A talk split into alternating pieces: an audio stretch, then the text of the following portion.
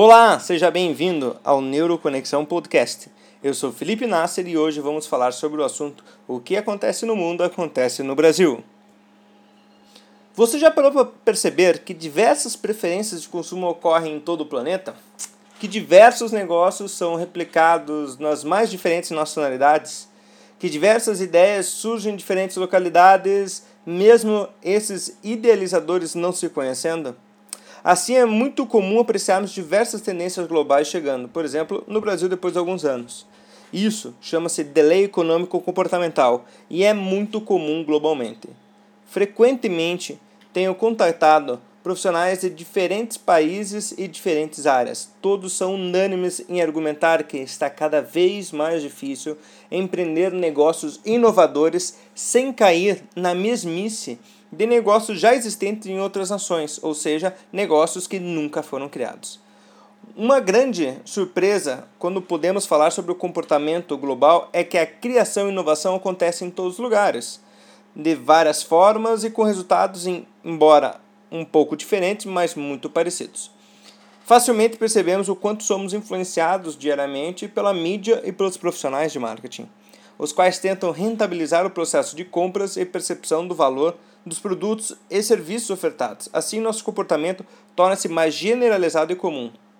Mas vamos refletir sobre algumas, alguns aspectos acerca disso. Você já deve ter ouvido falar sobre empreendedor de palco. Acredito que sim. Estes mestres do estado da arte de influenciar o comportamento através da emoção têm seu espaço e cada vez mais percebemos o aumento desses, entre aspas, empreendedores de foguetes mas o importante é entender a segmentação de atuação. É intrínseco na atualidade que diversas áreas estão com um boom no mercado, como o marketing digital. E como nós conseguimos pesquisar isso e fazer com que essa comparação seja capaz de nos trazer resultados e indicadores importantes para a nossa empresa. Existe uma ferramenta chamada Google Trends, própria do Google, que ela fornece a tendência de pesquisa de qualquer termo para o Google, mundialmente ou especificamente por país e no caso do Brasil por estado, se você quiser ainda segmentar.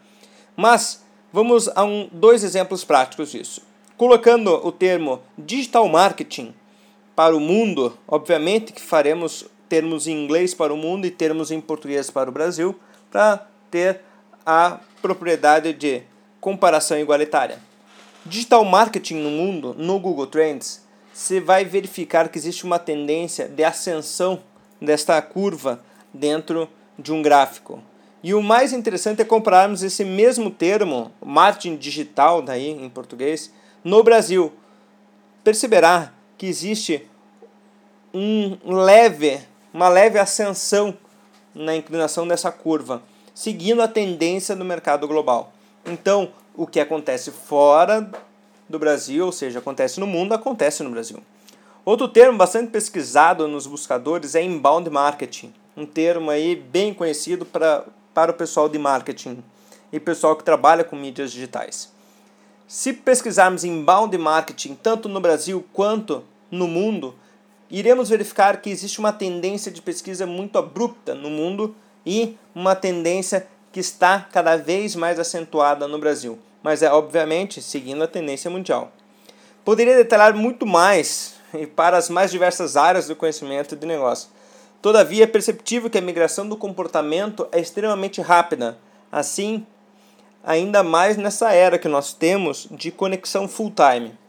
É preciso também nós pensarmos na miscigenação do comportamento e da replicação genética. É isso que faz com que tenhamos comportamentos muito parecidos. Tudo começa na infância, então é importante estudar também a infância. Se você gostou, você pode tirar suas dúvidas a respeito de assuntos sobre comportamento, neuromarketing, neurociência e estratégia, enviando um e-mail para felipe.fnasser.com.br com a sua dúvida. Terei um prazer em responder a sua dúvida diretamente a você. Se quiser, também visite o meu site www.fnasser.com.br. Obrigado pela atenção, até o próximo podcast, um grande abraço.